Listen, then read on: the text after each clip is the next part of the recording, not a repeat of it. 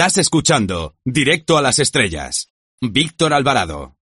En este programa nos gusta resaltar la historia de héroes españoles que podrían tener una buena adaptación cinematográfica. Por esa razón hemos traído a nuestros micrófonos a Agustín Rodríguez, doctor en Historia y académico de la Real Academia de Historia, autor del libro Antonio Barceló de la editorial EDAF. Buenas tardes.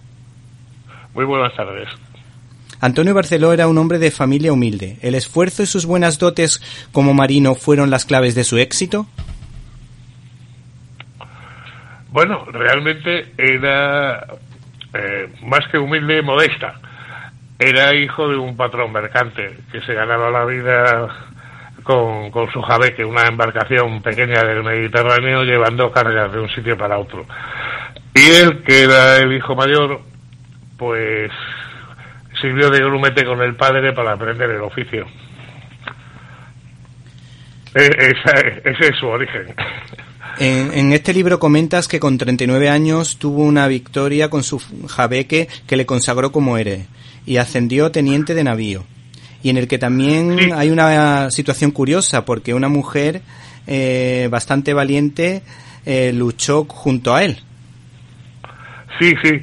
Bueno, eh, el caso es que para entonces el jabeque que conducía tenía una confesión de del rey para llevar el correo y pasajeros desde Palma de Mallorca a Barcelona, ida y vuelta. Y, pero bueno, era un civil.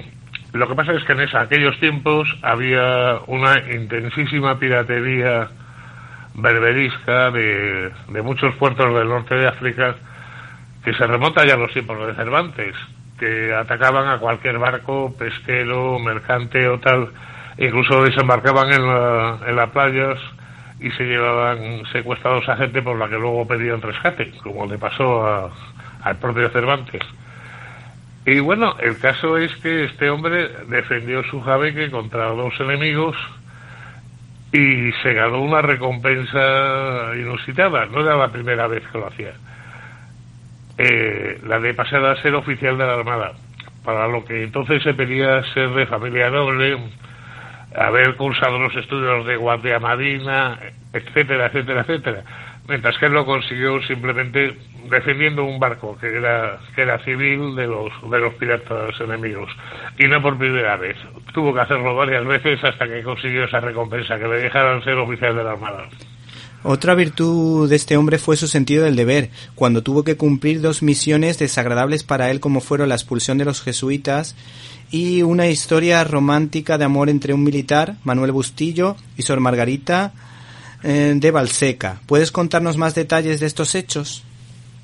Bueno, eh, eh, toda la familia Barceló es curioso porque como tantos españoles hasta hasta hace bien poco las pocas salidas que tenía una persona eh, de familia modesta, pues era o iglesia o, mar o casa real. Y mucha de la familia de Barcelona eh, habían sido eclesiásticos y sus propios hijos y, tal. Entonces era una familia muy, muy cristiana. Y claro, siendo oficial de la Armada tuvo que ofrecer, obedecer las órdenes de Carlos III cuando decidió expulsar a los jesuitas.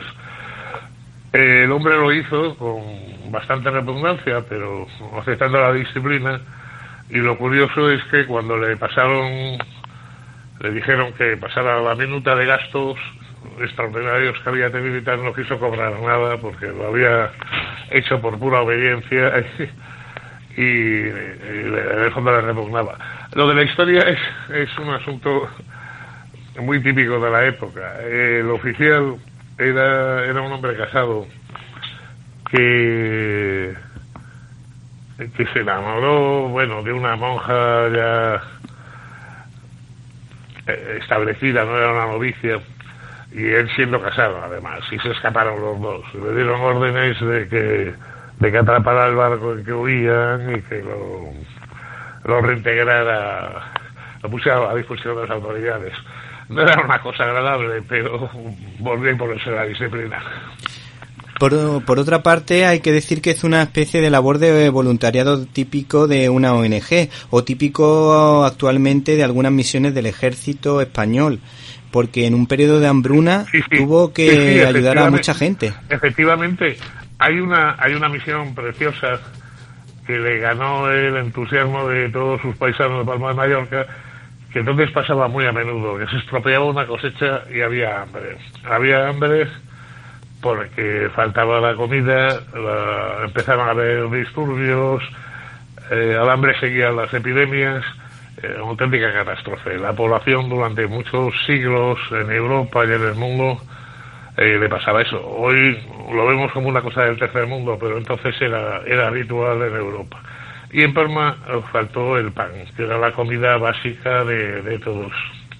Entonces le encargaron que fuera a Barcelona por a por pan, trigo, harina, como último recurso y antes de que estallara toda esta secuela de hambre, alborotos, epidemia.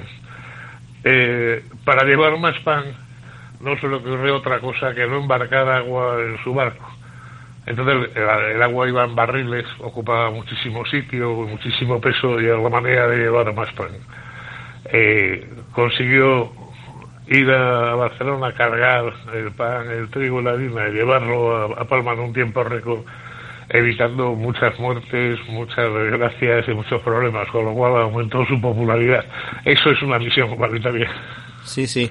¿Y qué victoria o victorias destacarías en la carrera de Antonio Barceló? Si nos quieres puedes contarnos. la verdad es que es que fue un hombre que nunca fue vencido. Nunca tuvo que retirarse ante un enemigo superior eh, de primero y siendo muy.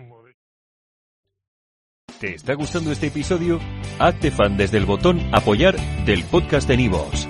Elige tu aportación y podrás escuchar este y el resto de sus episodios extra. Además, ayudarás a su productor a seguir creando contenido con la misma pasión y dedicación.